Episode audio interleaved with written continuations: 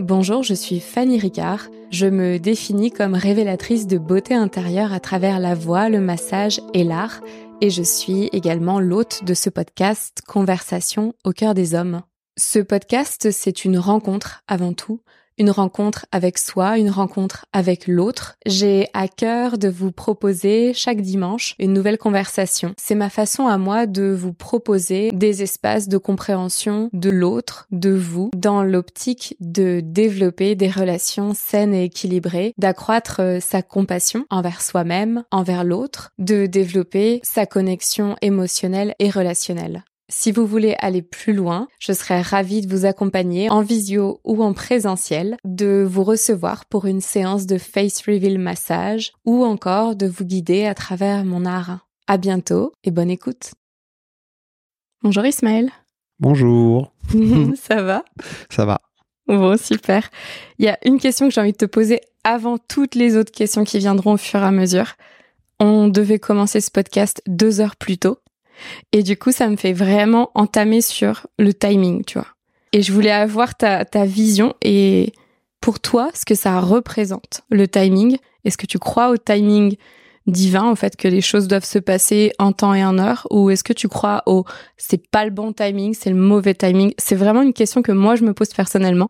Ok. J'aimerais bien en échanger avec toi. Ouais. Euh, moi, je crois au timing. Divin, je sais pas parce que je crois pas en un dieu. Euh, je pense que je crois plus en la nature et au, à tout ce qui s'articule euh, de façon euh, peu hasardeuse, je pense. Donc oui, je crois au timing. Je crois aussi au mauvais timing, puisque ça peut arriver. Et je pense qu'il faut aussi prendre les, les signes de ces mauvais timings. C'est-à-dire que quand il y a quelque chose qui fonctionne pas, que ça fait plusieurs fois que tu essayes et que il y a, voilà, ça peut être n'importe quoi, hein, des relations, un métier ou quoi que ce soit. Je pense que c'est un signe pour pour te dire euh, attention. Là, là, c'est peut-être pas le- pour toi. C'est pas, ça sert à rien de forcer quoi. Et euh, par contre, moi, je trouve qu'on est dans un moment ou une société, en tout cas, je parle pour moi, où les signes ou les bons timings, on, on les chope moins facilement. On se dit moins, ah là, c'était un bon timing. Tu vois. Alors que le négatif, tout de suite, euh, ah bah oui, euh, c'est normal, euh, c'était pas, c'était pas le bon moment. Mais quand est-ce qu'on se dit, ah, c'est le bon moment? Tu vois. Ce qui est intéressant, c'est que quand on vient dire c'est pas le bon timing et qu'on vient se plaindre d'une certaine manière, on perd notre part de responsabilité et notre part de création, tu vois, enfin co-création avec la nature, avec l'univers, avec ce que l'on veut. Et je te rejoins là-dessus, c'est que de pouvoir se dire là je suis dans un bon timing, là je saisis l'opportunité et je ressens profondément que c'est bon, mais est-ce que c'est pas parce qu'aussi on est pollué d'informations, tu vois? À trop d'informations extérieures, est-ce qu'on arrive à capter cette information intérieure, tu vois? Bah justement, je suis tout à fait d'accord avec toi et j'irai même plus loin. Moi, je pense concrètement que comme on est sorti de la nature, Mm. tout ce qui est hors nature, c'est de la pollution. Mais c'est devenu notre environnement de vie pollué. Ouais. Donc au final, ce qui nous est étranger, c'est les signes de la nature ou les informations qu'on reçoit d'elle. Et du coup, ça s'est inversé et on n'est plus du tout réceptif aux bonnes choses, je pense. Donc, euh, ouais, la nature, elle nous parle tous les jours, elle nous dit des choses, elle nous. Je parle pas de pollution ou quoi que ce soit, parce que moi, je pense concrètement que la Terre, elle survivra à l'homme. hein. Peu importe oui, ce qu'on lui clair. inflige. euh, Là, C'est juste on- que l'humain a peur, a peur oui, pour voilà, lui. pour lui, c'est tout. sûr. On est bien d'accord. Mm, mm.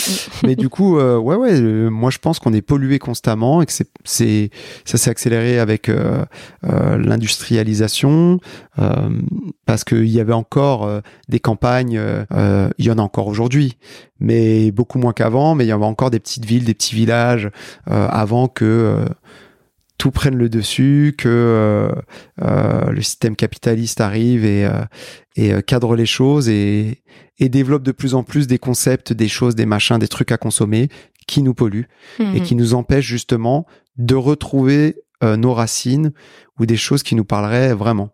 Et ce qui est terrible, c'est que ça crée des, des confrontations psychiques internes et propres à chacun, comme une sorte de folie au final, Mhm. où euh, on est toujours tiraillé entre des trucs, on n'est jamais en accord avec soi. En fait, on vit énormément de dualité. Je, je- enfin, je pense que à tous les niveaux, c'est- juste que peut-être on en a plus conscience que d'autres personnes, mais c'est affreux la dualité dans laquelle on vit.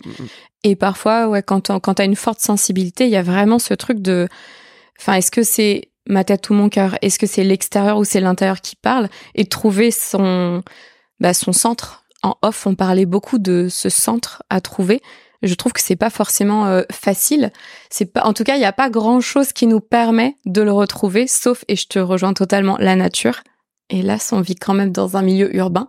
Et du coup, c'est essayer d'aller euh, faire la part des choses entre bah, la raison et le cœur, entre la ville et la nature, entre ce que la société nous demande, mais ce qu'on ressent être juste pour nous. Tu vois, entre ce que la famille ou les amis demandent et ce qui est juste pour nous. Tout le temps, cette dualité. Mmh. Bah, entre même la gratuité ou euh, l'argent. Carrément. tu me parles de la ville et la nature. la nature, c'est gratuit pour l'instant. Ouais. On peut aller se balader, on peut marcher dans un bois, on peut, on peut aller au bord d'un lac. Euh, c'est gratuit. Euh, la ville, ça nous ramène à la consommation, point, barre. Oui, c'est vrai. Et les gens qui vivent sur Paris, euh, j'ai une bonne partie de ma famille qui sont partis de banlieue pour aller sur Paris. Moi, je ne pourrais pas vivre leur vie parce que c'est de la consommation en permanence. Mhm. Il y a très peu de choses gratuites à Paris. Le peu de choses gratuites qu'il y a, c'est euh, des petits parcs. Mais comparé à ce que moi j'ai dans le 91, euh, bah c'est nul, quoi. oui, c'est ça. Bah oui, oui, c'est vrai. En fait, on en vient à se, on peut en venir, pardon, à se contenter de choses, mais quand tu prends du recul et que tu regardes, tu dis, mais comment c'est possible d'être OK, de se foutre en maillot de bain dans un parc l'été parce qu'il fait chaud et d'être entassé euh, les uns sur les autres, d'aller à Paris-Plage. Et je suis pas dans le dénigrement ni dans le jugement. Je trouve ça juste aberrant. Et à quel point aussi l'humain, il s'adapte, mais en oubliant totalement ce qui lui fait profondément du bien, alors qu'il le sait. Bah, Deep down, il le sait. C'est ça. Mais après, il s'adapte euh, parce que l'humain est, est, il s'adapte très bien. Le problème, c'est que ce qu'on lui propose, l'adaptation, elle va le détruire au final. Mhm. Donc c'est un peu dommage parce que euh, comme on est sorti de la nature, notre survie, notre instinct de survie, il s'est placé à d'autres endroits que le simple fait de d'avoir peur de mourir. Mm, mm. Là, ça va ça va être la peur de ne pas exister dans une société, par exemple. Ouais. C'est un instinct de survie, c'est la survie de l'ego. Ça va être la peur de euh, de, de d'être supplanté par euh, un, un collègue de travail. Ça va être la peur de, euh, je sais pas moi, de de de- d'être à la rue Ouais. aussi. De manquer d'argent, Euh, de, pas pouvoir payer ses factures. de- Exactement. Ouais. Et euh, du coup, on a placé tous nos, nos, nos réflexes de survie dans d'autres endroits, ce qui fait que ça crée beaucoup d'animosité sur des concepts qui sont des illusions totales Mm. comparées à la nature. Bien sûr. Alors derrière, sens. ça nous, ça nous renvoie quand même à la peur de la mort derrière, parce Bien que sûr. quand tu regardes, quand t'as plus d'argent, tu te dis j'ai plus de maison, si j'ai plus de maison, je peux pas, enfin j'ai pas d'argent, je peux pas manger, donc je vais mourir. Derrière, derrière, derrière, mais en fait c'est que des peurs mentales. C'est pas des peurs euh, réelles. C'est pas comme si un lion arrive et va euh, te, te, te bouffer, tu vois. C'est c'est pas vraiment vrai, mais c'est vrai dans une forme de subconscient. Exactement. Et c'est euh, augmenté par nos névroses, nos blessures, nos traumas et notre mental Ouais. qui devient complètement fou parce qu'il n'est pas stabilisé. Il y a ce truc, il y a un élément qui manque, et la nature clairement en fait partie, qui stabiliserait le mental. Et d'ailleurs, il y a qu'à voir, les gens s'énervent pas sur une, un chemin de rando en montagne. Enfin, Ah bah c'est quand même assez rare, Ouais. quoi. Ou au bord de la mer. Enfin, tu, tu captes des éléments que tu peux pas expliquer, mais qui t'apaisent. Exactement. Ouais, c'est ça. Magnifique. Comment est-ce que toi, elle se vit ta dualité? Moi, elle se vit euh, de façon Comment elle maîtrisée. s'exprime en fait ouais. Ouais, bah je la contrôle parce que en vrai, si je m'écoutais, euh, euh, je, je serais très capable de m'isoler complètement euh, dans un bois avec une cabane. Mais là, je me dis, c'est peut-être pas adapté, c'est peut-être pas le moment. Ouais. Et il y a encore des gens autour de moi à qui je peux donner des choses. Euh, après, sûrement aussi un prétexte parce que j'ai peut-être peur aussi de de, de de cette vie-là, mais en tout cas, j'y pense très souvent et j'aimerais bien qu'on se rapproche tous ensemble de ça pour pas être seul. Pas se dire ouais Mmh. j'y vais seul et voilà. Mais moi mon rêve par exemple c'est d'avoir une maison dans un arbre qui soit complètement euh, écolié quoi. Tu vois? Avec de l'électricité qui vienne de la nature. euh, euh, tu vois des, des, des trucs bêtes comme ça qui existent déjà d'ailleurs des technologies qui existent mais qu'on nous met pas à disposition parce que ça n'arrange pas les gens qui font payer. Euh, mais tu vois, moi, je, je, moi, mon rêve vraiment ultime, c'est d'être sur une île, d'avoir une maison dans un arbre. Mhm. Mais c'est, c'est juste ça, quoi. Elle serait où ton île? Alors moi j'aime beaucoup, j'y suis pas encore allé, mais j'aime beaucoup euh, les îles du Pacifique, donc euh, tout ce qui est Tahiti, euh, euh, voilà, Polynésie, etc. Moi ça c'est vraiment un rêve. Je suis pas encore allé parce que je me dis que si j'y vais, je vais être capable de rester. Ouais ouais. Et il faut que je sois plus intelligent que ça, donc donc on, on, verra. Mais je construis les choses pour en tout cas aller sur des îles avec moins de monde, plus proche de la nature. Ouais. Voilà. C'est ouais. peut-être le step intermédiaire avant l'isolement total dans une forêt de Fontainebleau, par exemple, en mode ermite, tu vois. Euh, je me dis qu'il y a ça aussi, un bon intermédiaire, et puis euh, rester en contact avec des gens, c'est aussi comme ça qu'on vit. Et euh, donc, j'ai pas envie de me couper totalement. Mmh. Voilà comment se vit ma dualité. Ouais, c'est intéressant. Je travaille dessus. Et si je me trompe pas, t'es issu du métissage. Ouais. Du coup, est-ce que ça, dans ta vie, parce qu'il faut que je te raconte quand même que mon neveu s'appelle Ismaël et son papa est sénégalais. Ouais, et bah ouais, ça m'étonne pas. Voilà, et, et sa maman, bah, c'est ma sœur. Okay. Et, euh, et du coup, ça m'intéresse vraiment. Il a que deux ans et demi, tu vois. Mais juste de savoir et d'avoir toi ton retour d'expérience sur ton métissage, comment tu l'as vécu, vu qu'on parlait de dualité, là, c'est pas tant dualité, mais c'est quand même deux côtés, deux parties. Si, si, c'est une dualité aussi. Et euh, voilà, je sais que c'est pas toujours évident, donc. Euh, euh, moi, comment je le vis, euh, bah c'est en fait être métis, c'est une sensation assez euh, assez cool parce que t'es en accord avec euh, avec tout et t'es très, enfin t'es t'es sur une ouverture de base parce que t'es issu d'une ouverture. Donc pour moi, la vie, je pense qu'elle est plus simple que beaucoup de gens qui sont stigmatisés par leur couleur ou leur culture. Donc je vis très bien. Euh, après, j'aurais bien aimé qu'on m'apprenne euh, à parler Wolof et Peul, qui sont les langues sénégalaises. En tout cas, mmh. du côté de ma famille, on parle Peul. Euh, j'ai pas eu cette chance-là parce que mon père est décédé. Euh, J'avais 8 ans et bon, il nous parlait pas, il nous parlait français. Mais mais en tout cas, ouais, moi je, je je le vis très bien le métissage. Je pense que c'est une chance d'être métisse. Je pense que tous les peuples sont métissés d'une certaine façon. Mmh. Même s'il y en a qui, qui persistent dans leur chair à se dire qu'ils sont blancs total ou qu'ils sont noirs total ou qu'ils sont arabes total. Mmh. Euh, c'est sûr qu'ils sont issus du métissage parce que ça fait trop d'années qu'on est là. Bien sûr. Donc ils peuvent pas venir que d'une seule branche. Et heureusement. Et je pense que la beauté se fait dans le métissage. Après, il y a une différence entre le métissage euh, au niveau de l'ADN et le métissage des cultures. Là, on est sur deux choses différentes encore. Mmh, mmh, Mais en tout cas, moi, je suis très content d'être métisse. J'en suis pas fier parce que c'est ça pas, j'ai pas besoin d'être fier de quoi mmh, que ce soit. Mais en tout cas, je suis heureux de l'être parce que j'aurais, je pense que j'aurais pas eu envie de choisir ouais. où me placer en fait. Ouais. Et tu es parti au Sénégal? Je suis allé au Sénégal une fois. J'ai décidé de moi-même de pas y retourner parce que j'ai beaucoup de déception de l'Afrique en général. Euh, je suis allé au Cameroun aussi euh, plusieurs fois pour euh, des shows de danse et c'est toujours les mêmes logiques de réflexion. Euh, politique et Mhm. moi je peux pas me taire face à ça et je le vis déjà pas très bien en France. Ouais. Alors là-bas c'est pire. J'aurais pu me contenter euh, comme tous les touristes euh, d'aller au bord de la mer et se dire ah, le Sénégal c'est génial, les Sénégalais sont super sympas. Sauf que ma famille vit là-bas et que moi j'ai dormi chez eux et que c'est pas la même vie. Mmh, mmh, Et donc euh, c'est pas vrai. Le Sénégal c'est pas bien. C'est pas ça pourrait être très bien, mais Mm. ça ne l'est pas en fait. La responsabilité elle est euh, sur les Sénégalais, les chefs d'État, le peuple euh, aussi, parce que très euh, dans les croyances qui sont dans leur culture. Hein, je dis pas le contraire, mais qui les bloquent. L'État se sert des croyances au Sénégal pour empêcher les rébellions, pour empêcher de se poser des questions. Quand tu parles à ton oncle et qui te dit euh, ah il faut que j'aille voir le marabout pour choisir telle ou telle chose. Voilà, si on en est encore là, les gars, c'est normal qu'en fait, on va, on n'y arrive jamais, en fait. Et là, euh, quand tu parles politique avec eux, non, mais il faut pas parler de ça. Oh, bah, on laisse tomber alors. Ouais. Et moi, ça, je supporte pas. Donc, j'ai du mal à y retourner. Je vais y retourner sûrement en Ouais. famille là. Mais j'ai beaucoup de mal. Et pourtant, il y a ma, fa- il y a la famille de, de mon père là-bas. Donc, euh, ça m'embête. Mais j'arrive pas quoi. J'arrive pas à les voir détruire leur pays, récupérer nos, nos merdes, euh, que ce soit voiture, machin, alors qu'ils pourraient très bien faire des choses à leur image.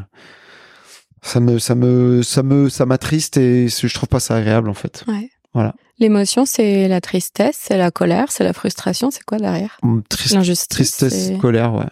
Injustice, non, parce qu'on choisit. Hmm. Tous les peuples ont eu leur révolution, euh, qu'elle soit euh, que derrière il y ait euh, de la politique et qui se soit fait un peu manipuler. En tout cas, il y a quand même la place pour des rébellions à des endroits et, et moi j'y crois, mais c'est pas le moment. Donc moi, ça m'intéresse pas d'aller dans un pays pire que la France au niveau politique. Je peux pas. Voilà. Merci.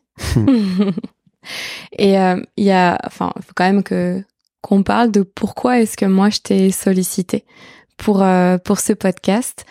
Comme tu le sais, conversation au cœur des hommes, c'est vraiment, enfin, le, le but c'est de se connecter juste à ta vérité de l'instant. Donc on peut penser qu'on va aborder certains sujets. Au final, pas du tout. il n'empêche que moi, pourquoi je t'ai contacté euh, spontanément? Parce que je trouve que tu as beaucoup de... En fait, proportionnellement à toute cette colère que je peux ressentir, qui est au fond de toi, il y a aussi beaucoup de douceur et beaucoup d'amour. Alors peut-être qu'on est à nouveau dans cette forme de dualité et qu'on a tous de toute façon cette partie lumineuse et cette partie sombre. Comme on a aussi parlé des relations en off, je me posais juste la question de pour toi, c'est quoi? À quoi ça sert les relations? Comment est-ce que pourquoi est-ce que tu as besoin de lier les gens les uns aux autres? Pourquoi est-ce que tu te lies aux gens? Pourquoi alors que tu pourrais être un ermite dans la forêt?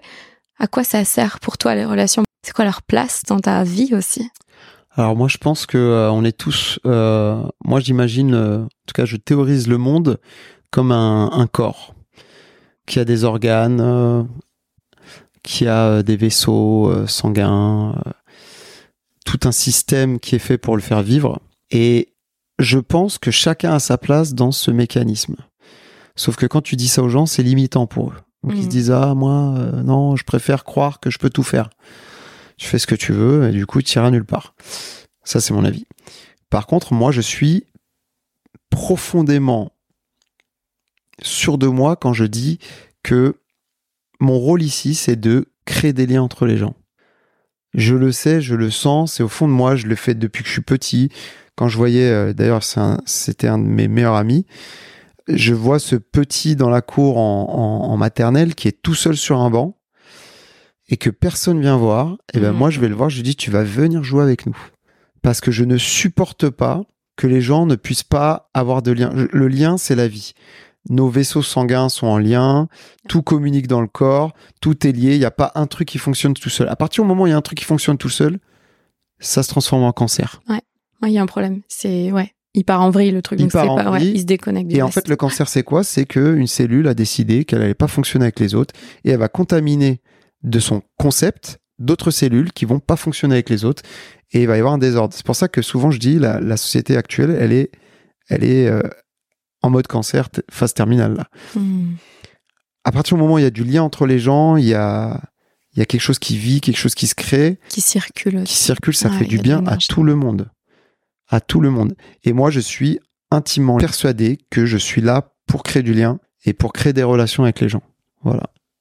Il y a le mot inclusion qui vient de m'arriver dans la tête parce que encore plus que créer du lien, moi j'entends euh, l'inclusion en fait. Comment est-ce qu'on inclut peut-être ceux qui seraient en marge, ceux qui seraient sur le côté, peu importe ce qu'on met derrière en marge ou sur le côté ou qui tu vois. Et j'entends ça, moi. Ça, te parle, le mot ah, oui, oui, ça me parle beaucoup. Moi, dans mon travail d'éducateur, euh, on réalise des inclusions. Donc, euh, on est dedans encore et euh, on pousse les gens à, à, rentrer en contact, à pas avoir peur du handicap et à créer du lien et à voir qu'il y a des choses à prendre chez chacun.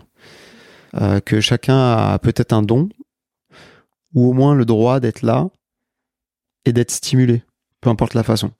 Donc, euh, donc oui, ça me parle énormément l'inclusion. Ouais. Mmh. On en revient sur cette euh, notion de place, quoi.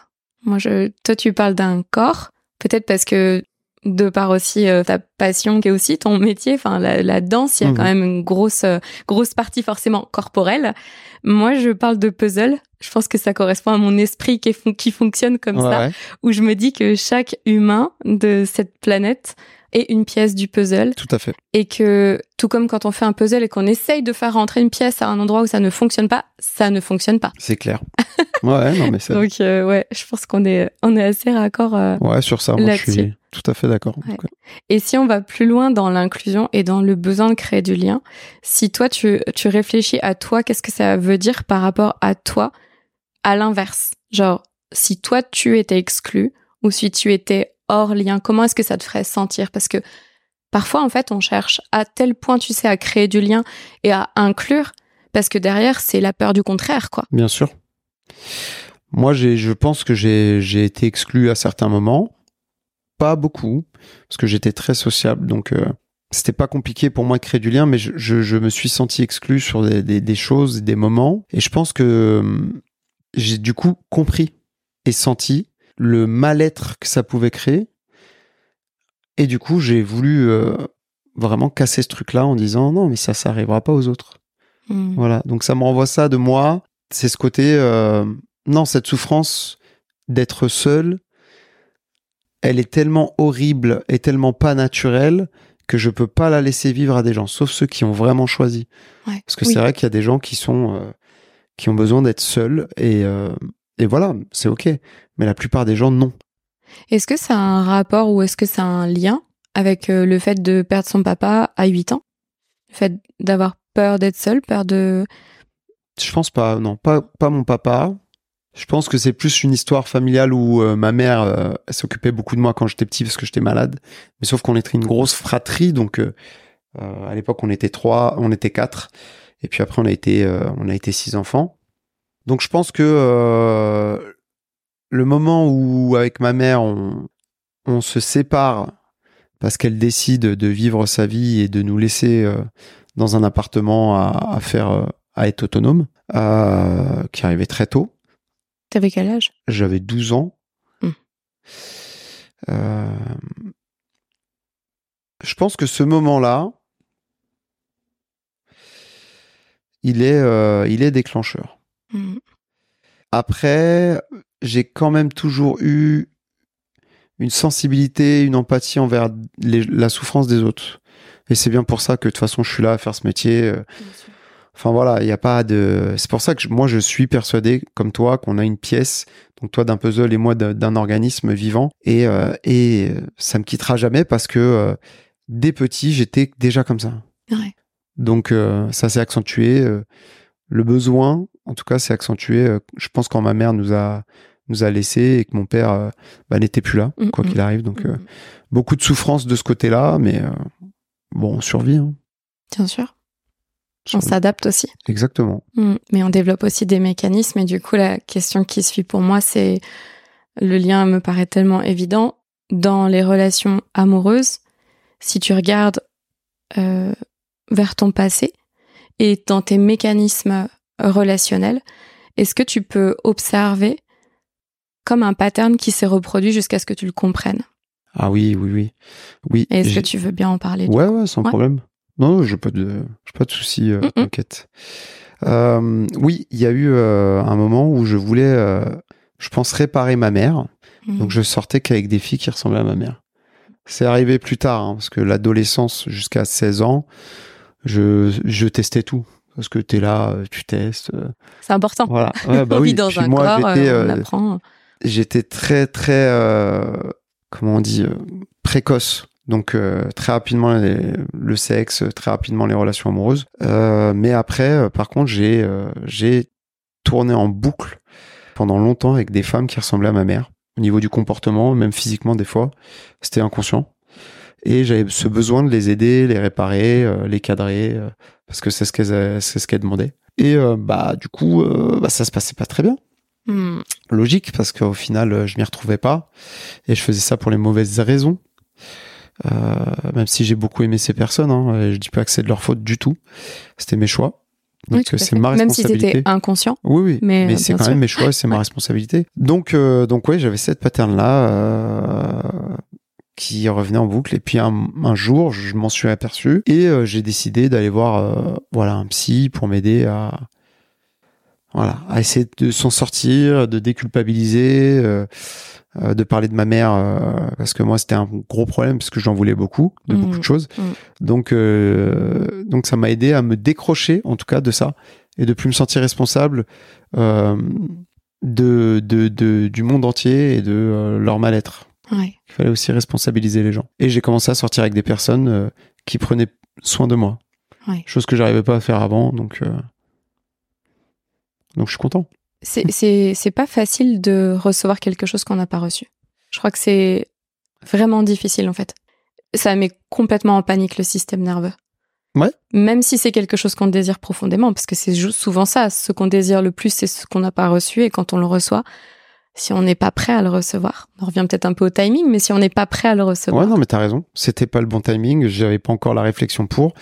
Euh, ces femmes se présentaient à moi, je les voyais pas, quoi. Ouais, ouais mais carrément. C'est des lignes parallèles, Ouais, quoi. c'est mais Totalement. C'est ça. Et puis après, j'ai, euh, je les ai vues.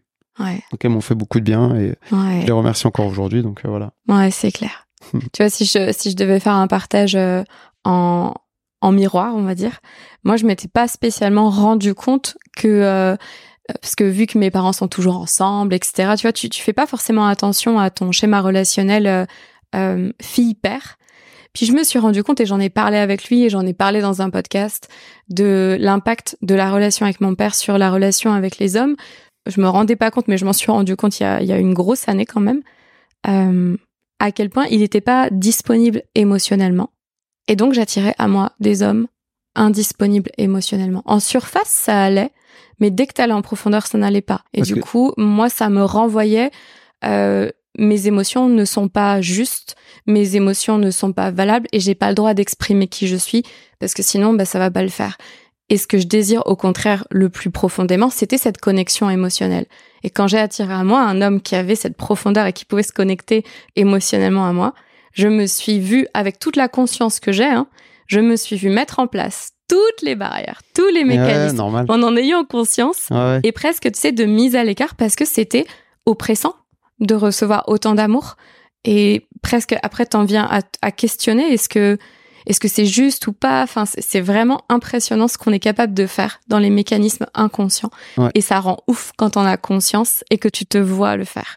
Bah ouais, c'est clair parce que c'est en fait on va vers la facilité au début. On va vers des choses qu'on connaît, Ouais. avec lesquelles on est à l'aise et qu'on gère. Et c'est vrai que quand quelque chose se présente à nous et qui est bien différent, on comprend plus où on est. Comme tu dis, euh, le système nerveux il, il part. euh. Non, non, je suis d'accord avec toi. C'est euh, en fait les parents nous laissent des héritages assez euh, compliqués. Mm, mm. C'est parce que inconsciemment ou consciemment, ils pensent que leur façon de faire, c'est la meilleure. Donc, ils nous ouvrent pas des portes à d'autres choses. C'est-à-dire que, je prends l'exemple de ton père, euh, il était comme ça, mais il t'a jamais dit, par contre, il y a d'autres hommes Exactement. qui seront différents. Mm.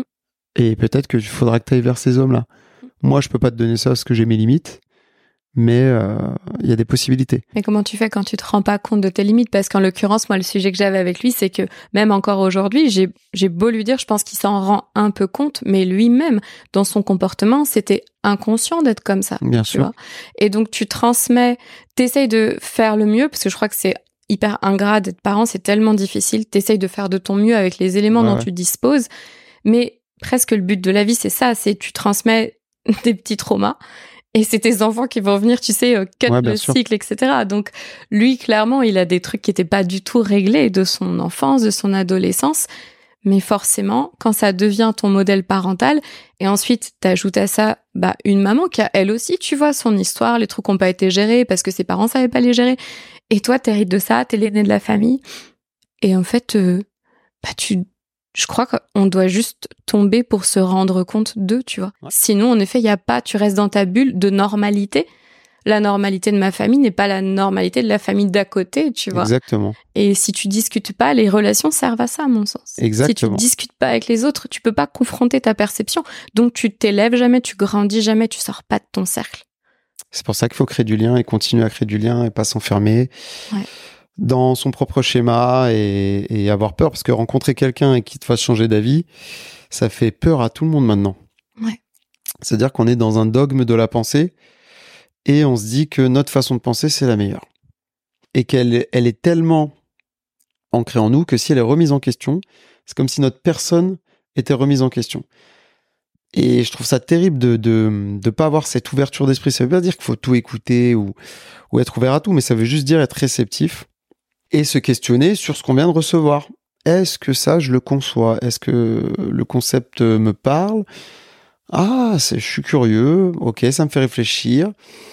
Je vais pas être totalement d'accord avec ça, mais si je réfléchis bien, ça va m'apporter ça. Mm, Donc, mm. je peux prendre ce qui m'intéresse et laisser ce que je peux pas gérer. Mais euh, ça, qui est capable de ça aujourd'hui C'est très rare. On est trop stressé, on est pollué, comme tu disais. Mm. On n'a plus accès à nous et, euh, et puis on parle plus, quoi, entre nous. C'est compliqué. Qu'est-ce que ça, qu'est-ce que ça t'apporte, toi, les, les podcasts que tu fais actuellement avec Mourad sur des sujets qui ont vraiment un lien euh, de ce que je peux percevoir, en tout cas, sur les relations euh, amoureuses? Euh, qu'est-ce que toi, ça t'apporte à un titre personnel? Moi, ça me permet de, de faire le bilan, Mm. de me remettre en question, de prendre du recul, parce qu'avec les discussions que j'ai avec Mourad, bah, je me cache de rien, et ça me permet aussi de me confronter à d'autres réalités, Mm. de peut-être remodeler euh, ma façon de voir les choses, de réadapter, tout en, en pouvant rester ancré sur ce que je suis, mais quand même en me disant il y a peut-être une nuance à apporter, il y a peut-être un truc à faire, il y a peut-être un... Tu vois, en fait, c'est de la réflexion. Donc, ça me fait beaucoup de bien niveau amoureux parce que moi, je suis... Euh, T'en parlais tout à l'heure, j'ai beaucoup de colère, mais j'ai beaucoup d'amour. En fait, ça va avec. Donc, euh, je peux être très, très euh, en colère contre l'être humain, mais je l'aime profondément. Et, euh, et du coup, bah, tout cet amour, il faut le gérer. Mm. Et moi, qui ai accepté d'être polyamoureux, terme que je déteste encore une fois, mais d'être capable d'aimer plusieurs personnes et de ne plus culpabiliser, grâce à mon à ma thérapie d'ailleurs, hein. parce qu'avant c'était culpabilité, euh, mais vraiment forte. Et bah maintenant que je suis euh, ouvert à ça, il faut que je conceptualise comment amener les choses, avec qui, pourquoi, euh, laisser une ouverture, comment expliquer les choses. Et c'est très très difficile, mais du coup ces podcasts-là me permettent Ouais. de, de, tu vois, de remettre les choses en ordre et de me dire, euh, ok, là je suis sur une voie, je vais essayer. Mm. Ça marche, ça marche pas, euh, on passe à autre chose. Il y a d'autres possibilités. Voilà. C'est une sorte de bilan, euh, mais très très bénéfique, je pense. Là, dernièrement, euh, ça m'a permis de me, de me rancrer en moi, enfin de, de me recentrer, parce que je commençais à m'éparpiller sur les besoins des autres. Ouais. Quand tu es en couple avec plusieurs personnes, et bah, euh, t'as euh, tous les besoins des autres, puis les tiens. En fait, euh, personne n'en a rien à foutre. Mm. C'est-à-dire qu'on fait semblant de les voir, on les entend, on les tolère, mais euh, c'est pas notre problème parce que tu n'es pas normal. Alors c'est pas dit comme ça, Ouais. évidemment, mais le ressentiment, les réactions, les petites, la petite pointe de de de, de rancœur, de, de mauvais ressentiments, ça te renvoie. Je suis pas ok avec ce que t'es. Voilà. Moi, par contre, si tu veux qu'on soit ensemble, c'est comme ça que ça marche. Mm. Et là, tu parles de personnes avec qui tu es en couple, pas des personnes à l'extérieur qui euh, jugent ou qui. Non, euh, il y a les personnes extérieures qui jugent aussi. C'est Oui, intéressant bon, de se confronter à ça. Ouais, tout à fait. Non, mais moi j'aime bien hein, parce que les gens ils arrivent avec leurs préjugés. Ouais, mais t'es comme ça. ok, d'accord. Bon, y a pas de souci. Mais moi, et en fait, ça me permet de d'affirmer ce que je suis encore ouais, plus. ouais, carrément. En tout Parce cas, que- ce que tu es à l'instant T. Parce Ouais, que j'aime pas ça. figer les choses, donc c'est ce que tu es à l'instant T. C'est ça- peut-être une phase d'expérimentation. Il faut te la laisser vivre, en fait. Exactement. Tu t'autorises à la vivre. C'est ce que je dis aux beau. gens. Je dis, en tout cas, aimer les gens. C'est sûr qu'à vie, j'aimerais les gens de cette façon-là. Maintenant, les modalités, elles sont pas figées, comme tu dis. C'est Ouais. l'instant T. Là, j'ai voulu essayer euh, des choses. Ça fonctionne pas. Là, je suis en train de me dire que peut-être ce modèle de relation ne me conviendra pas et peut-être qu'il faut pas que j'ai de relation tout court avec Mhm. les gens. En tout cas, ceux qui sont pas prêts du tout. euh, peut-être il faut que je laisse les gens tranquilles et que les choses viennent à moi. Pas les, les, les refuser, mais en tout cas, protéger les autres d'une remise en question trop violente de leur modèle Ouais. qui pourrait les, les désaxer et les mettre dans des, des galères psychiques, tu vois. Donc là, je suis en train de me dire, voilà, là, t'as beaucoup d'amour à donner, ben, tu vas le garder, tu vas le distribuer autrement et euh, tu vas attendre. Pourquoi le distribuer à l'extérieur? Est-ce que tu peux pas le garder et le garder pour toi? Bah en fait moi j'ai pas euh, besoin de mon propre amour. Je sais pas comment t'expliquer. Ça c'est une notion euh, qui est intéressante, mais pour moi qui est trop limitante dans le sens où en fait moi je me fonds dans l'univers et moi je suis les autres et les autres sont moi. Donc euh, pour m'aimer moi, c'est avec les autres que ça va se passer. Tu vois ce que je veux dire? Je peux pas m'aimer tout seul et me dire ah euh, je me trouve bien aujourd'hui, j'ai pas besoin de ça. Mhm. Je comprends les gens qui en ont besoin et je ne critique pas. Mais moi, je suis dans un mode où je, je suis une entité à part entière dans l'univers et j'ai accepté d'être un grain de sable. Tu vois ce que je veux dire? J'ai pas besoin de sortir du lot. J'ai pas envie.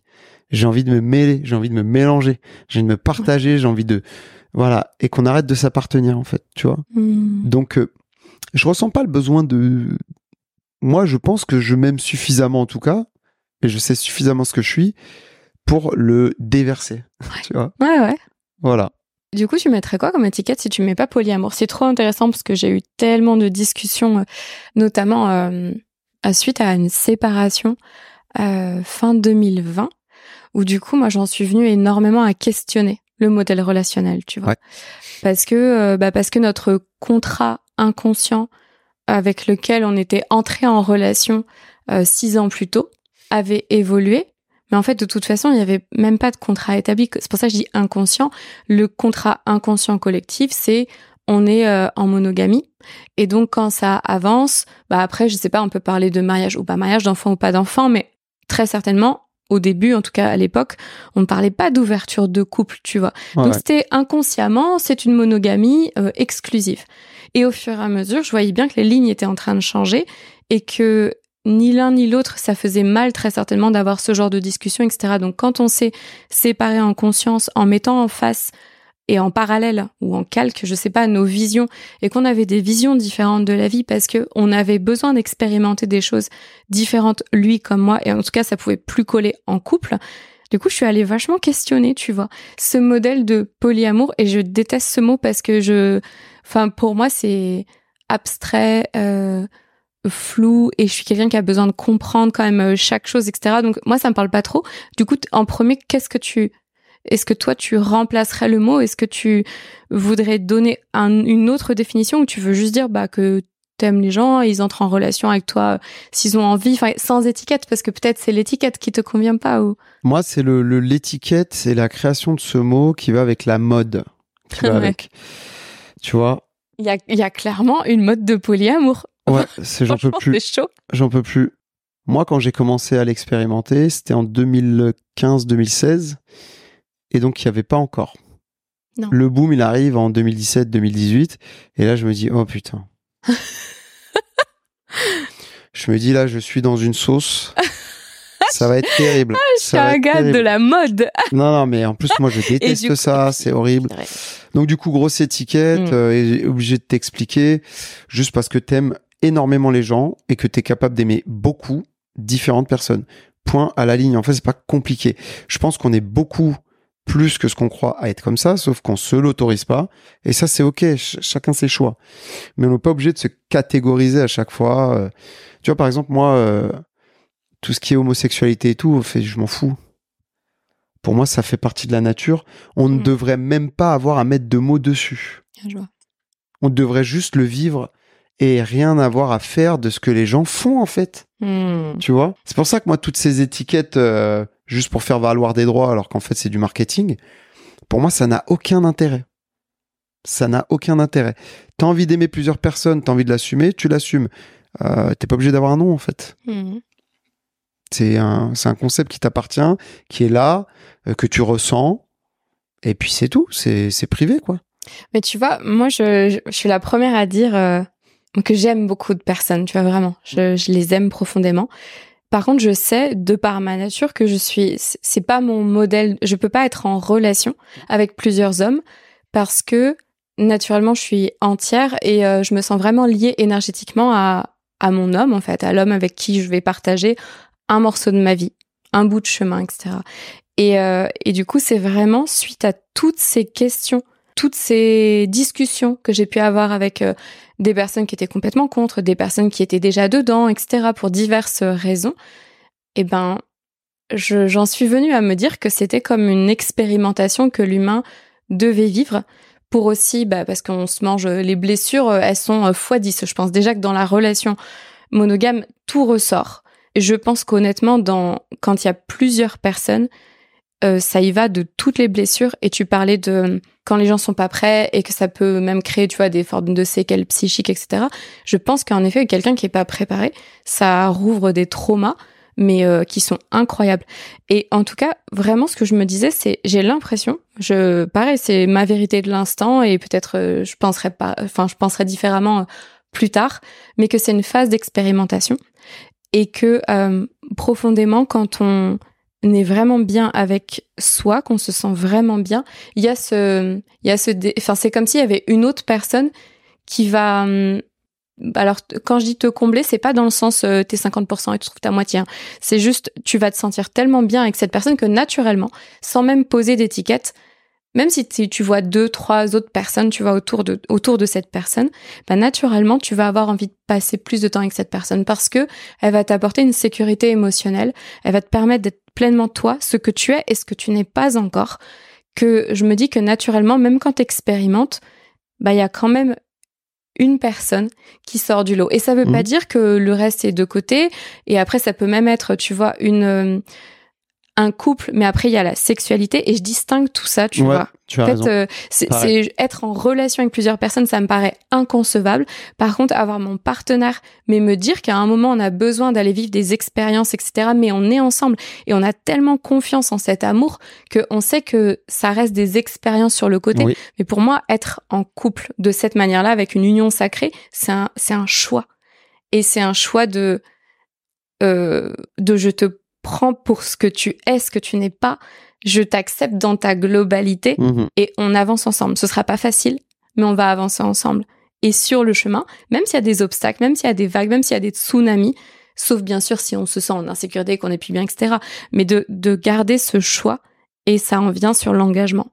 Parce que j'ai la sensation que si je parle du terme polyamour et de ce que j'ai pu voir, eh ben j'ai l'impression que c'est une peur de l'engagement derrière. Alors il y a sûrement des gens qui l'utilisent euh, de cette façon-là. Peut-être moi-même inconsciemment. Après, moi, je l'ai tellement ancré en moi et tellement accepté que si c'était le cas, et si j'avais un doute, j'hésiterais pas à me dire, oh là, pourquoi tu le fais? Mais j'ai eu le temps de me poser les questions, et puis on m'a tellement questionné qu'en fait, bah, pour moi, non, en fait, euh, je peux aimer plusieurs personnes sans problème, ne pas faire de sexe avec euh, toutes ces personnes. Hein. Par exemple, avoir une, un partenaire ou une partenaire exclusive, mais quand même avoir de très très forts sentiments pour d'autres personnes. C'est pas un problème, tu vois. Mais ça, je te rejoins. Parce que ça peut pas être une personne qui te satisfait, tu vois. et notre amour est beaucoup plus grand que ça. Exactement. Après moi, vivre la pluralité dans les relations, c'est pas un problème pour moi. Hmm. C'est les autres qui ont un problème avec ça. Ouais. Parce que faut se partager. Parce que faut être capable d'être dans des moments où bah, tu es tout seul, tu es autonome. Euh, ta dépendance affective, bah, va falloir que tu travailles dessus si t'en as. Et ça, c'est compliqué. Ça, c'est compliqué parce que moi, je dois composer avec, par exemple, et me dire, si je vais la voir, l'autre va être déçu, je sais que je la déçois, ça me fait mal à moi, ça lui fait mal à elle, je vais voir l'autre, je suis content, mais je suis pas vraiment là parce que je sais que l'autre, elle est pas bien. Et donc, c'est plus dans ce sens-là où c'est une gestion de avec qui c'est possible qui va être problématique. Euh, mais en réalité, je pense que il y a beaucoup plus de modalités de couple, donc de relations, qui sont possibles que ce qu'on croit. Bien sûr. Faut juste s'écouter soi, écouter les autres et se dire ce qu'on est capable de faire ou pas, les limites. Euh, ce qui nous met en insécurité ou pas. Ouais, est-ce qu'on est capable de tolérer à l'instant T Parce que c'est vrai qu'il y a des moments où tu peux te sentir euh, hyper bien, etc. Il n'y a pas de souci. Et il y a des moments où tu es tu es peut-être plus euh, dans une phase d'introspection, tu as davantage besoin de ton partenaire dans ce moment-là, etc. Ouais, bien sûr. Et je pense que c'est exactement comme bah, les cycles de la lune, comme en fait comme la nature, c'est c'est toujours ça quoi. C'est aussi accepter qu'on soit cyclique et qu'il y a pas, tu peux pas formaliser un contrat, ce sera comme ça, etc. C'est tout à fait raison. C'est à l'instant T et surtout quand on vient toucher euh, le domaine de l'intime, parce que la relation amoureuse c'est quand même le niveau d'intimité le plus grand qu'on puisse avoir dans une relation après celle qu'on peut avoir avec nos parents.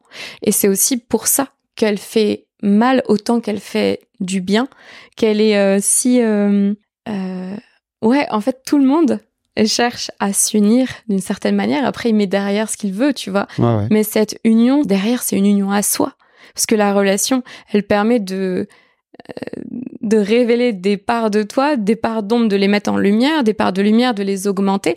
Donc finalement, enfin pour moi, on est super égoïste. Hein. On se met en relation parce que clairement, ça nous sert. Oui, bien sûr. Clairement. Bah, ça nous construit. En fait, moi, j'imagine l'amour comme quelque chose euh, avec des trous. Et puis à chaque fois que tu rencontres des gens, ils comblent des trous. Mais c'est trop ça. Je vois des niveaux. Tu sais, je, joue pas trop aux jeux vidéo, mais je vois des niveaux. Oui, tu sais, c'est trop ça. C'est ah, j'ai une nouvelle vie. ouais.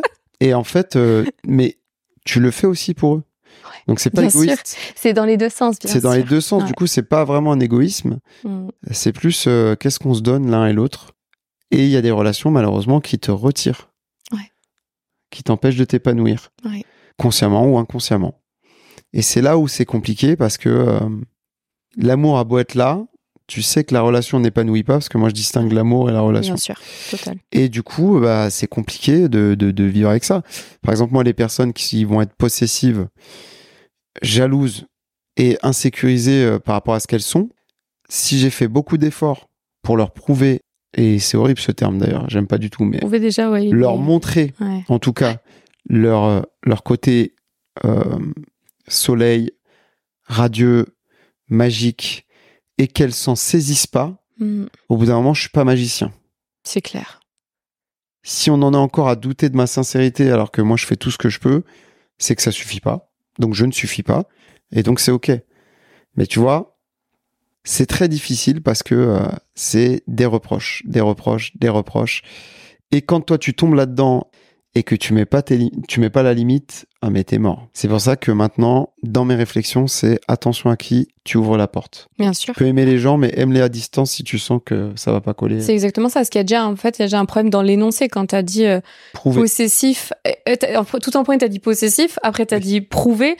Déjà, c'est dans le wording, on n'est pas bon. Enfin, parce que ça va pas avec le fait de je, je veux me mêler, je veux me partager, je, tu vois, je me, je veux me lier avec d'autres personnes.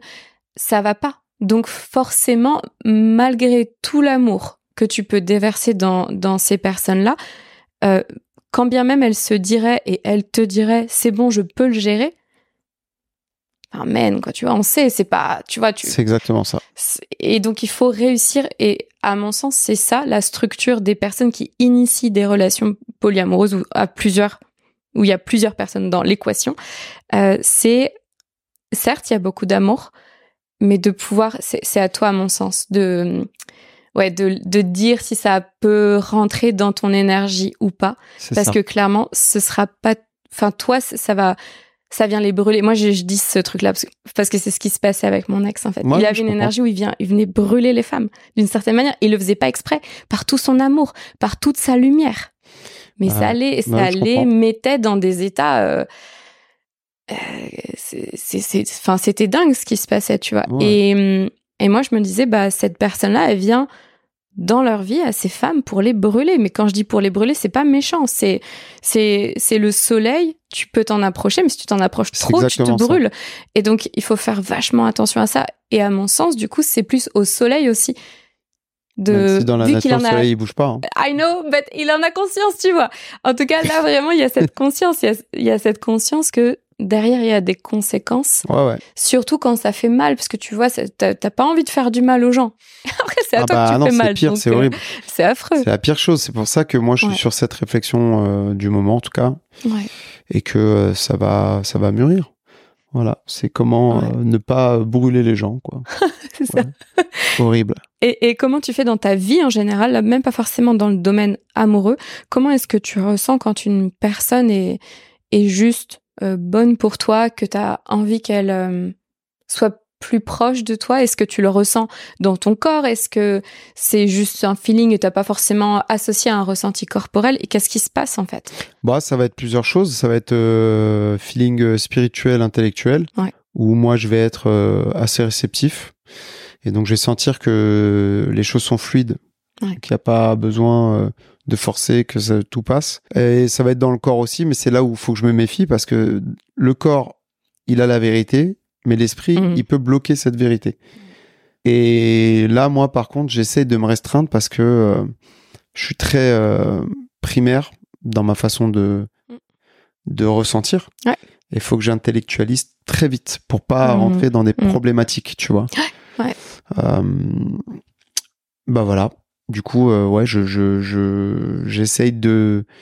Quand c'est le feeling spirituel, intellectuel, c'est plus simple. Quand c'est physique, je, je, c'est plus compliqué à gérer. Donc, du coup, j'essaie de, de réfléchir à deux fois avant de m'engager Ouais. sur quoi que ce soit. Je trouve que de laisser du temps, euh, bah c'est en fait c'est le, le dernier épisode que j'ai sorti du podcast. Il est sur, euh, enfin du coup ton podcast sortira pas dans le dernier, mais c'est pas grave. Mais c'est sur euh, l'énergie sexuelle Ouais. et vraiment ça c'est, bah pareil c'est quelque chose que j'ai pu vraiment conscientiser, vivre, ressentir sur les trois dernières années de tout ce qui s'est passé dans toute ma vie Hmm.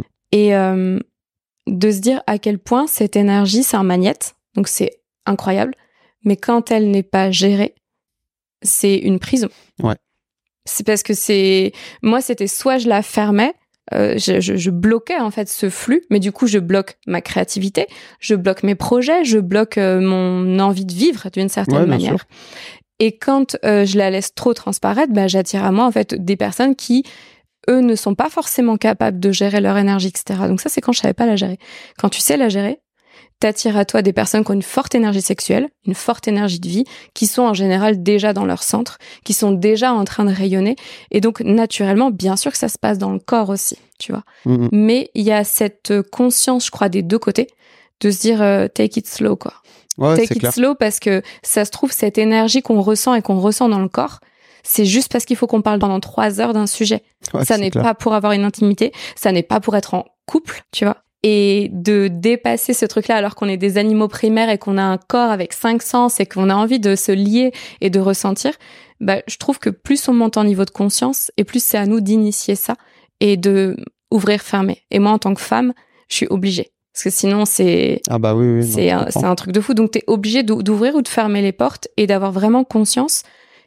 Et moi, en tout cas, par rapport aux hommes qui viennent à moi, de leur montrer qu'ils ne sont pas que du primaire Ouais, et sûr. leur permettre de faire remonter cette énergie-là. Et en fait, c'est incroyable ce qui se passe parce que du coup, ça permet, enfin, des échanges que j'ai pu avoir, tu vois, ou des relations que j'ai pu avoir, ça permet aux hommes de juste se dire, OK, je pouvais croire que je la désirais physiquement, alors qu'en fait, oui, j'ai été attirée par mon désir physique, mais c'est parce qu'elle avait un cadeau à m'apporter à un autre niveau, tu Ouais, vois. ouais, ouais. Et de, du coup, générer, enfin, pas générer, mais protéger ton énergie sexuelle, ton énergie de vie qui a de la valeur. Ouais. Et que même si t'aimes beaucoup de gens, bah, je suis désolée, mais tout le monde n'a pas à recevoir au même niveau euh, ton amour. Oui, parce qu'ils sont pas capables de le recevoir ou ils sont pas capables de le gérer. Ou euh, mais pour moi après, par contre, tout le monde se vaut jusqu'à ce que euh, il y ait des problèmes qui soient là ou qu'on s'entende pas. ou- Jusqu'à ce que des fois, il arrive vite. hein. Voilà. oui, non, mais tu t'en rends vite compte. Ah non, Ouais. ça c'est un connard. Ah bon bah peut-être. euh. C'est clair. Euh, voilà. Mais euh, ouais, non, non, je suis, ouais, je suis assez d'accord. ouais. Ouais. Ok. Tu sais que je t'ai même pas demandé de te présenter. Du coup, on va le faire un peu vers la fin, mais c'est pas grave. J'aimerais bien t'entendre sur euh, qui es-tu? Ok. Même si déjà, je pense qu'on cerne déjà pas mal de choses. On cerne déjà un peu le personnage, mais Ouais, ouais. bah quand tu veux. hein. vas-y, qui es-tu? Ok, bah c'est parti. Euh, moi, je m'appelle Ismaël Diallo. J'ai 37 ans. Euh, je suis né à Paris. Je suis français, d'origine sénégalaise. Euh, quoi dire? Je suis issu d'une fratrie de six enfants, avec quatre sœurs et un frère. Donc les femmes, je, je connais un peu. ça va. Élevé principalement par ma mère. Euh, j'ai eu euh, une enfance euh, assez rocambolesque. Euh, j'ai été malade donc très tôt puisque je suis né prématuré. Euh, T'es né à combien de mois? je sais même plus. Mais on m'a dit t'es sorti trop vite, mec. Hmm. T'aurais pas dû sortir à ce moment-là. Et en fait, on m'a dit toute ta vie, c'est que t'es pressé en fait tout le temps. J'ai dit c'est vrai. C'est vrai que j'ai pas le temps, je, je tourne pas Mm. autour du pot, je Mm. suis très direct. Je déteste qu'on prenne des pincettes, je, je supporte pas ça. Alors je me suis rendu compte que moi je devais le faire, par contre, parce que c'est important pour euh, une vie sociale. Mais euh, moi j'aimerais bien qu'on se parle tous euh, comme moi je le parle, tu vois. C'est genre bam, bam, bam. Mais en fait tout le monde n'est pas capable. Ouais. Et même ceux qui disent oui, oui, moi je veux la vérité, je veux la Ils sont pas franchise, toujours machin. capables de l'entendre. T'arrives, tu lui fais ça c'est la franchise, Ouais. c'est la vérité. Ah non, euh, c'est pas possible. Donc bon, bref, ça c'est mon côté un petit peu rentre dedans. Euh, moi j'ai eu euh, une enfance un peu compliquée, pas beaucoup d'argent à la maison, euh, même voire pas du tout d'argent. Épicerie sociale, frigo vide, bref, les galères, expulsions. J'ai sombré un peu dans la délinquance à 12 ans. Et puis, euh, Donc, quand ta maman est partie. Ouais, quand elle a commencé à partir, parce qu'elle revenait, mais... D'accord. Et euh, j'ai commencé le sport, j'ai commencé la danse, et là, j'ai plus eu envie d'être dans la rue, euh, Mhm. faire de la merde. Donc j'ai continué, euh, j'ai élevé mes frères et sœurs à la maison, un peu comme je pouvais. Ils ont grandi, donc au bout d'un moment, ils ont pu être un petit peu plus autonomes. C'est toi l'aîné? Je suis pas du tout l'aîné, non. Non. Mais euh, les deux grandes sœurs, il y en a une qui était pas là et l'autre qui était qui voilà qui avait ses ses choses à gérer à elle et qui préférait se mettre dans sa chambre toute seule. Moi, j'ai pas j'ai pas cherché euh, à comprendre. Par Mhm. contre, du coup, on s'entendait pas. Puis j'ai fait j'ai fait euh, des études dans le commerce. Alors que je m'en foutais, mais ma mère elle, trouvait ça bien. Euh, et puis euh, je me suis euh, après euh, avoir fait STAPS, après avoir essayé plein de choses, euh, je me suis euh, mis dans l'éducation. Mhm. Donc je suis devenu éducateur sans diplôme parce que euh, on m'avait recruté sans diplôme. Et puis j'ai continué mon parcours de danseur, j'ai créé une petite compagnie, j'ai gagné des battles, j'ai fait j'ai fait plein de pays euh, voilà, tranquillement et puis euh, et puis là je, je je je me suis ancré dans le social une bonne fois pour toutes. Euh, la danse euh, c'est à côté toujours. Ça me Mhm. nourrit, les, les deux me nourrissent. C'est vrai que je danse beaucoup moins qu'avant. En même temps, j'ai 37 ans, ça commence à être un peu plus euh, physique d'avoir deux travails. Parce que je pense que si je faisais que de la danse, ça irait très bien. hein. Mais j'ai pas envie non plus parce que euh, j'ai pas envie que ma passion ça devienne un enjeu dans ma vie. J'ai fait partie d'une compagnie avec des chorégraphies pop incroyables, mais c'est des one shot de temps en temps et ça me va très bien. Ouais. Je pourrais pas faire une vie euh, sur les routes, euh, tout le temps en train de bouger. euh. Non, moi j'ai besoin d'ancrage, même si je suis très très créatif. J'ai une imagination débordante qui, quand j'étais jeune, a pu embêter beaucoup de monde parce que je racontais énormément d'histoires. Euh, pas des mensonges, hein, des histoires que je créais et tout, Mhm. j'adorais raconter. Je faisais beaucoup d'inventions, euh, que ce qui n'intéressait personne, mais qui sont devenues des vraies inventions plus tard, euh, pas grâce à moi. Mais une fierté de me dire, putain, à 10 ans, j'avais conceptualisé ça, et ils l'ont fait. Sept ans plus tard, euh, c'est incroyable. C'est une grosse fierté, quoi. C'était quoi? C'est un exemple fait, en tête euh, ouais, ouais. En fait, euh, j'avais vu euh, Retour vers le futur, Ouais. mais il y a longtemps. Et donc, euh, je m'étais dit, mais comment on peut faire pour que les skateboards y volent? Et donc, je m'étais pris la tête, j'avais réfléchi et tout. Je me suis dit, en fait, si tu inverses les polarités d'un aimant, on est d'accord qu'il y a une espèce de lévitation qui peut se créer. Et j'étais là, d'accord. hein. et je jouais avec les aimants, je me disais, en fait, si tu crées une route avec une polarité et que le dessous de ta voiture a une polarité inversée, en fait, t'es en suspens. Je, Et donc- suis, je suis choquée, Ismaël, parce que c'est exactement ce que mon ex me disait et qu'il inventait. quand- Et j'en ai presque les Ah bah, larmes trop C'est hallucinant. Enfin, je me dis, waouh, c'est incroyable. Ouais, c'est une des Mais inventions que vraiment. et Ouais, c'est trop drôle. ah là là, les génies là. Mais du coup, euh, j'ai vu qu'ils avaient fait le, le un des un des des métros à Tokyo ou train, il me semble qu'il est fait comme ça. Oui, il me semble, je sais plus si Et- c'était euh, Japon ou Chine, mais oui, c'est, enfin, Et j'avais essayé de conceptualiser du coup euh, toute une des infrastructures de la rue, c'est tout. Et j'avais un copain geek à l'époque euh, en colo qui m'écoutait parler de ça et c'était cool parce qu'avec lui on pouvait échanger sur ça. Mais sinon personne n'en avait rien à foutre. Et en fait toute cette créativité que j'avais, je l'ai réfrénée parce qu'elle n'intéressait personne quand je suis Mhm. arrivé en sixième. Et c'était même euh, stigmatisant. Mm. Donc je suis devenu une Kaira, euh, c'était très bien. C'était ton masque de Kara, quoi. Bah t'es obligé en Ah, fait parce que les gens viennent te faire chier tout le temps, tous les jours. euh, ils voient que t'es un peu sensible, Mm. que t'as un cerveau qui tourne mais qui s'intéresse pas. Du coup ils viennent t'embêter. ben, après faut jouer leur jeu quoi. Donc j'ai mis de côté ça jusqu'à présent. euh. Je me suis retrouvé dans les scénarios. Du coup j'écris pas mal de scénarios que je commence à déposer et que je vais peut-être un jour avoir le courage de présenter. Mm. Mais voilà, ouais, j'écris pas mal de scénarios, euh, j'ai beaucoup d'idées de concepts de d'entreprise, mais j'ai pas de sous. Et j'ai la flemme d'aller faire le tour des banques. euh, S'il vous plaît, endettez-moi à vie euh, pour des concepts qui ont peut-être marché, mais pas sûr. Non, donc euh, voilà, on verra. Donc ta créativité quand même elle s'exprime aujourd'hui, mais c'est aussi peut-être pour ça que tu as besoin d'un très fort ancrage dans le corps. Parce que quand on est très vers le haut, on a Exactement. énormément besoin d'être Oui, oui. ramené à la terre. Sinon on est chez père quoi. ah oui, Enfin, non, et mais on sinon, est, oui, on euh, bah tu sais, on est exclu.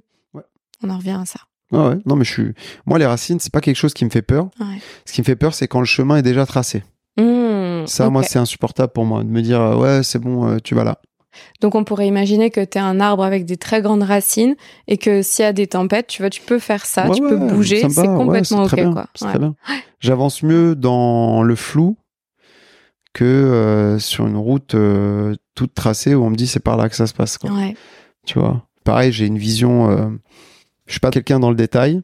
Ouais. Je suis quelqu'un de, de, avec beaucoup de recul. Du coup, tout ce qui est détail, j'ai beaucoup de mal à être performant. Par contre, tout ce qui est créer des liens et comprendre le lien logique entre les choses, les gens et même l'intérieur des gens, c'est des choses qui sont faciles pour moi. Voilà qui je suis, quand, qui je pense être, en tout cas enfin qui tu es à l'instant T. Parce que pareil, je te demande demain, je pense que tu, tu ah peux sortir des choses complètement différentes. Donc ça, c'est très intéressant. Ismaël, est-ce qu'il y a quelque chose euh, que tu aimerais aborder, que qui n'a pas été abordé et que tu aimerais partager là, ou est-ce que tu te sens complet dans ton partage de ce soir? Non, moi je trouve que c'est euh, c'est cool. Je, je, je vois pas d'autre chose à ajouter. En même temps, parler de moi, euh, là, franchement, t'as fait un truc de ouf parce que tu m'as fait parler de moi, pendant longtemps. Et ça, c'est des choses que je, je fais pas. Je sais pas trop faire d'habitude. Donc là, tu m'as bien guidé, c'était cool. Mais je n'ai pas, pas vraiment grand chose à ajouter. Hein. Je trouve que c'est déjà beaucoup. J'ai, c'est gentil de me donner euh, ce mm. temps-là, quoi. C'est cool. Est-ce qu'il y a une question que tu aimerais me poser? Ça, ça me vient comme ça. C'est vraiment une question, je sais pas, un truc qui est dans ta tête ou, ou, que, sur, ou un sujet sur lequel tu aimerais échanger qui est dans ta tête euh, ces derniers temps, par exemple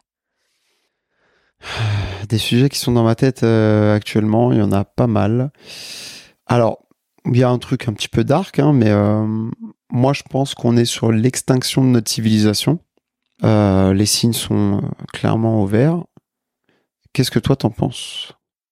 Moi, franchement, quand tu me le dis, ça me fait rien. C'est-à-dire que c'est possible, très fortement. C'est peut-être pas possible, je sais pas. Mais ça ne me fait rien. Euh, peut-être parce que peut-être parce que je le sais au fond de moi et qu'il y a une partie de moi qui est complètement dans l'acceptation de ça et que je me considère pas comme une sauveuse. Je sais que je suis sur cette terre pour euh, éveiller les consciences et vraiment ramener du beau euh, sur cette terre, dans cette vie-là, avec cette identité-là. Mhm. Maintenant. Moi, je suis tout à fait d'accord avec toi. Moi, ça me fait pas peur de me dire que demain, ouais. Bah, en fait, ça, tout ça, ça s'arrête parce qu'il faut que ça s'arrête. C'est exactement ça. En fait, en gros, si ça continue, ça continue. Si ça s'arrête, ça s'arrête. Et quand je vois des gens, et je, je, trouve ça hyper honorable parce que ça fait partie de leur valeur, de leur mission certainement, hmm. mais euh, d'être dans des indignations, dans des révoltes, dans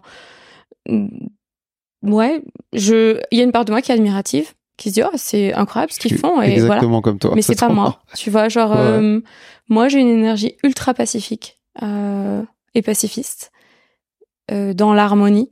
Donc oui, je suis un bisounours, clairement. Mais je suis contente de l'être. Et je sais pas, je me dis juste qu'on va pas sauver le monde. Et on en discutait tout à l'heure, hein, au début à peu près de cette conversation, de se dire oui, très certainement, les humains vont mourir. Mais moi, je le dis à mes parents au clair, tu vois. Ouais, on va mourir, mais c'est normal en fait. En même temps, enfin, on croyait quoi? Enfin, on croyait quoi? La Terre, elle nous appartient pas. Hein. Donc euh, on a créé plein de trucs, on a cru qu'on allait créer, qu'on allait transmettre des héritages, qu'on allait construire et mettre des comptes en banque. Mais quand tu regardes, j'en ai des frissons partout dans tout mon corps là. C'est, je trouve que c'est hallucinant en fait. Quand tu prends juste du recul et de la hauteur, mais tu transmets quoi? La seule chose que tu transmets, c'est quand tu es dans ton centre, quand tu es dans ton alignement, quand tu fais du bien aux gens. C'est la seule chose que tu transmets. C'est pas un patrimoine, ou alors un patrimoine euh, émotionnel euh, euh, qui permet aux enfants après à leur tour et ceux qui resteront en vie de je, je c'est une mauvaise joke vraiment mais des fois je suis tellement dépassée par tout ce qui se passe mais de pouvoir euh, révéler en fait leur diamant tu vois mmh. révéler leur unicité et, et gagner du temps clairement moi c'est ça que tu parlais de moi je suis pas une, je suis pas prématurée mais je suis en avance aussi j'ai sauté une classe donc la notion de aller vite ça me parle mais fois mille quoi et euh, et moi, c'est vraiment ça. Je, sais que je rentre dans la vie des gens pour venir faire des accélérateurs. Hmm. Si on n'accélère pas quand on est en ma présence, alors je sers à rien. Et moi, j'ai besoin de m'entourer de gens qui m'accélèrent parce que je considère que la vie, elle est hyper courte. Qu'est-ce qu'on peut faire et qu'est-ce qu'on peut faire pour que les autres se sentent mieux, pour que les gens subissent plus leur vie, mais qu'ils la vivent et qu'ils se rendent compte qu'il faut pas chercher à ce qu'il y a après. C'est maintenant là. Là, c'est maintenant qu'il faut vivre. C'est maintenant qu'il faut ressentir. C'est, c'est maintenant. Tu prépares la suite moi je crois en la réincarnation, tu prépares la suite euh, dans cette vie-là. Moi aussi, en quelque sorte, je crois en la réincarnation. Donc, euh, je suis d'accord avec ce que tu dis. je pense que même il y a eu des civilisations avant nous. Bon, il y en a eu qu'on a, qu'on a connu, qu'on connaît à travers l'histoire. Je pense qu'il y en avait avant même qui étaient peut-être même plus développés que nous, qui sont arrêtés et, euh, et ça continue et ça, ça continuera, je pense. Euh, parce que c'est le cycle et que les choses se feront peut-être différemment euh, dans quelques millions d'années. Mm. Mais euh, ouais, non, c'est. On est là pour quelque chose. Ce serait bien que chacun trouve sa place. Mais bon, je pense que c'est plus le temps de trouver sa place. Je pense que c'est le temps de mourir en fait. Voilà, Mm. c'est le moment. Mais euh, on peut, euh, comme tu dis, mourir d'une façon euh, cool, Mm. pacifiste. Arrêter les combats qui nous regardent pas, de se bagarrer pour rien. De... Après, le problème, c'est que moi, j'ai conceptualisé un petit peu ce, ce- cette, tout le temps cette rage, cette haine, c'est que c'est un moteur de vie pour certains. Ouais. C'est-à-dire que ça te donne envie de vivre, de haïr. Euh, C'est la colère, c'est une énergie de vie qui est très forte. hein. Elle est transformatrice forte. énormément, mais Ouais. elle peut se retourner contre toi. Et Exactement. Ouais. Et, euh, et je pense que de toute manière, on ne s'arrêtera jamais de se battre. L'être humain est fait comme ça. Mm, mm. Donc il trouvera des combats partout. Maintenant, moi, j'ai pas trop envie. Donc je suis plus euh, l'infirmier qui va soigner les gens. Ouais. Mais tu sais, Voilà. pour le truc, euh, enfin, je rebondis sur quelque chose, mais j'ai fait deux retraites euh, Vipassana. Et donc des retraites de méditation silencieuse pendant dix jours. Truc que je pourrais jamais faire. Parce que tu peux pas parler. Ouais. et parce qu'il faut rester en place. Les deux. Les deux. Les C'est deux, hein. horrible. Et en tout cas, on, on nous dit quelque chose euh, dès les premiers jours. Et je me souviens de la sensation que ça m'a fait dans le corps euh, la première fois que je l'ai entendu. J'avais de la colère. Et ensuite, le lendemain, ils te l'expliquent. En fait, en gros, ils te disent qu'il faut apprendre à mourir. Et j'étais fâchée après ça. Je me suis dit, mais, mais d'où je vais dans un truc de méditation? Et on m'apprend à mourir Mais c'est pas du tout ça. Ça correspond pas à moi, ce à quoi je crois. J'ai envie de, vivre, etc. Et après, ils t'expliquent. Ils disent, en fait, apprendre à mourir, c'est avant tout apprendre à vivre pour que quand tu meurs, ce soit léger. Pour que quand tu meurs, ce soit, tu vois, euh, t'as pas de regrets. Et, et on en a parlé avec mes parents. J'ai trouvé ça trop beau de d'aborder ce sujet. Et mon père, qui a plutôt peur de vieillir et euh, de se voir rapprocher de de sa date de fin, euh, et ma mère, bah beaucoup moins, beaucoup plus euh, connectée à quelque chose de plus grand Hmm. on lui faisait comprendre que euh, c'est dans ces années de vie qu'il lui reste en fait. On ne sait pas. Peut-être que c'est quelques jours. Je lui souhaite pas. Je lui souhaite qu'il vive le plus longtemps possible, mais on ne sait pas qu'il peut justement préparer sa fin. Et préparer sa fin, ça veut pas dire j'anticipe quand je vais mourir. Bien sûr. Ça veut dire qu'est-ce que je laisse, quels souvenirs je crée avec ma famille, avec mes amis, avec mes collègues. Comment est-ce que euh, comment est-ce que je quitte cette terre, tu vois? Et, euh, et je trouve que si les gens conscientisaient davantage, au lieu de se dire oh, j'ai peur de mourir, j'ai peur de mourir, j'ai peur que les gens meurent autour de moi, est-ce qu'on pourrait arrêter d'avoir peur de mourir et on pourrait plutôt se dire là j'ai peut-être peur de vivre? Exactement. Voilà. Non, mais c'est ça. Je pense que c'est très bien pour conclure ce sujet en tout Je cas. crois aussi. je te remercie euh, énormément pour cet échange, Ismaël. C'était euh, c'était euh, profond, naturel, spontané et authentique. Et je valorise énormément ça. Et il y a une question que je pose à tous mes invités, c'est comment tu te sens là, après cette conversation qu'on a eue? Comment c'est dans ton corps? Comment c'est dans ton esprit? Comment tu te sens? Je me sens bien. Je me sens comme à la maison, tranquille. Cool. Voilà. Merci, à toi. C'était cool. Merci.